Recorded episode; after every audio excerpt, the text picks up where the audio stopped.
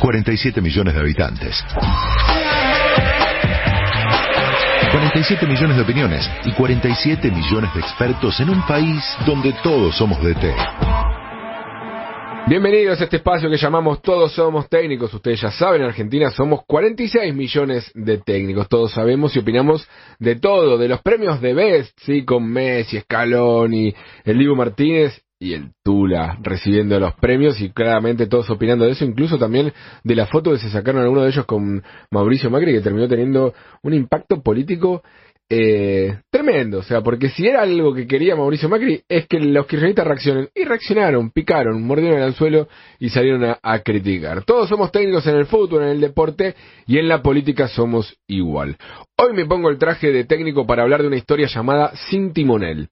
Creo que ya lo hemos hablado en este segmento. La palabra gobierno en ciencia política se explica que viene del griego, de la palabra griega gubernao, que significa timón o timonel, sí, que es quien maneja en realidad el timón. Sí, esto fue algo que a lo largo de la academia siempre se discutió, si el gobierno es el timón, sí, en el sentido de conducir un barco, en este caso un estado, un país, un, un gobierno, de conducirlo hacia eh, determinado lugar, o sin más que el, el aparato, en este caso el timón, debería ser el, el gobierno debería ser el timonel, es decir, quien maneja el timón, quien decide hacia dónde tiene que ir ese barco. Esta semana la falta de gobierno fue una vez más eh, triste, deplorable, diríamos. Una vez más se dieron varias eh, síntomas de un gobierno que está completamente sin rumbo, sin, sin un, un eje claro y sin saber hacia dónde nos va a llevar, con mucho tiempo por delante para, para seguir con la gestión.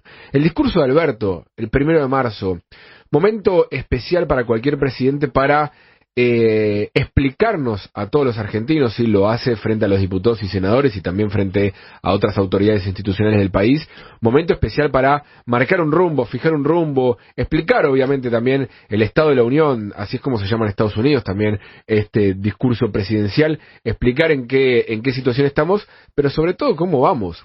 Y el presidente lo único que hizo es un discurso que en la primera etapa se mostró moderado, hizo, eh, destacó ser un moderado. Después hizo un eh, punteo de logros de gestión, algunos que pueden ser ciertos, otros muy controvertidos y otros directamente mentiras y terminó, obviamente como se esperaba que termine, con un ataque feroz contra el Poder Judicial, sobre todo contra la Corte Suprema, teniendo ahí al presidente y el vice de la Corte Suprema, hablamos de Rosati y de Rosenkratz, sentados en primera fila, mirándolos el presidente y obviamente con el jefe de cámaras, el director de la transmisión oficial, que fue por cadena nacional, como debe ser, eh, ponchándolos, si no me equivoco, casi 40 veces en el discurso. O sea, claramente había una intención ahí eh, política previa de jugar contra los, los jefes de la Corte Suprema. Un discurso realmente donde no habló, por ejemplo, de inflación. Dijo que sí, claramente es un problema de la inflación y que el equilibrio fiscal es importante. Y nada más. Y nada más. Y hoy vos salís a la calle y a cualquier persona le preguntás cuál es el principal problema, te van a decir la inflación, porque lo viven en el día a día, porque van al supermercado y no pueden creer lo que aumentan los precios.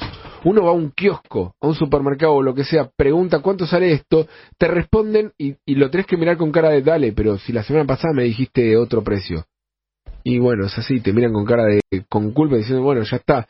Es así, claramente los precios son el tema principal. Y encima un Alberto Fernández que destaca la energía, sí, Argentina tiene la energía que el mundo necesita y al toque eh, apagón, apagón generalizado en el país, con las causas que sean, pero una vez más pueden ser hechos fortuitos, pero que también hablan de la delicada situación donde un incendio de pastizales puede tirar y dejar por eh, a medio país sin electricidad.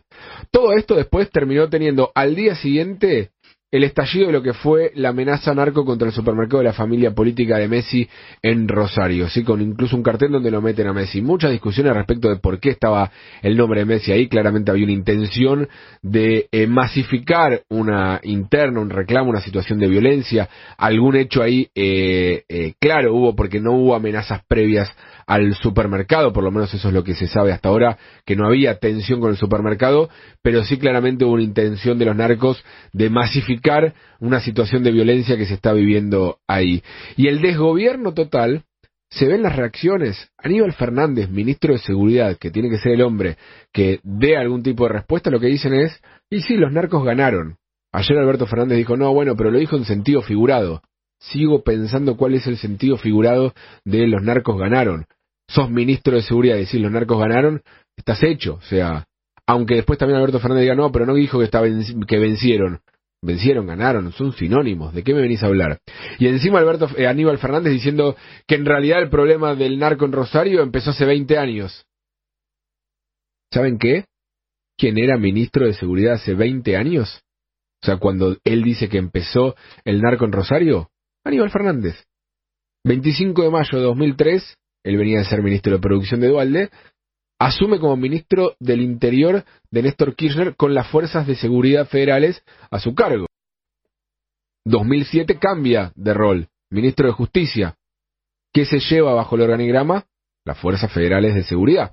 Es decir, estuvo hasta 2009 seis años gobernando la fuerza de seguridad, donde él reconoce que empezó el problema del narco en Rosario. Y claramente el narcotráfico no es un problema es un problema para todos, obviamente, pero es un delito federal. Entonces las fuerzas federales deberían tener algún tipo de reacción en ese sentido. Después siguió, obviamente, con, responsabilidad. Después fue jefe de gabinete, ya no con la fuerza de seguridad a su cargo, pero siendo jefe de gabinete, importante. Después, hace más de un año o año y medio, es ministro de seguridad.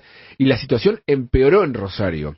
Porque eso hay que decirlo, la tasa de homicidios en 2017, 2018, 2019 venía bajando, había bajado, tenías eh, años eh, más intensos que otros, pero había sido fuerte hasta 2013, 2014, que tuvieron años récord, después empezó a bajar, y ahora 2021, 2022 volvió a subir.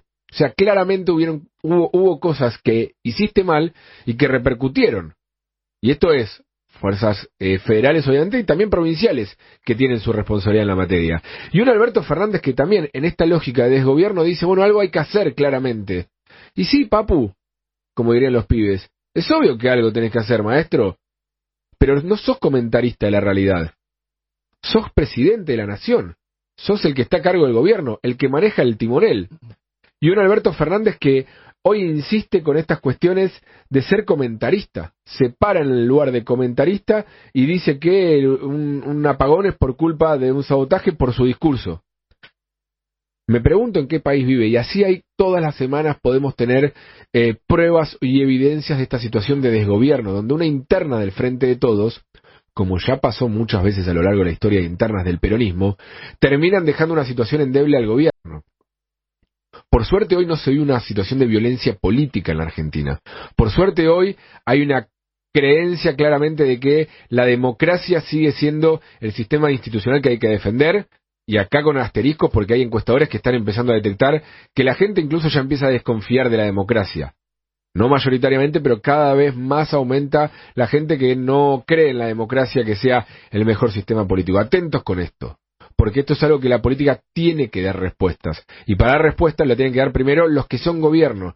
Y este gobierno es un gobierno experto en las excusas, experto en buscar respuestas que en realidad todos dicen que son mentiras, incluso el presidente que da estadísticas, salen todos a decir que es mentira y al día siguiente la vuelve a decir.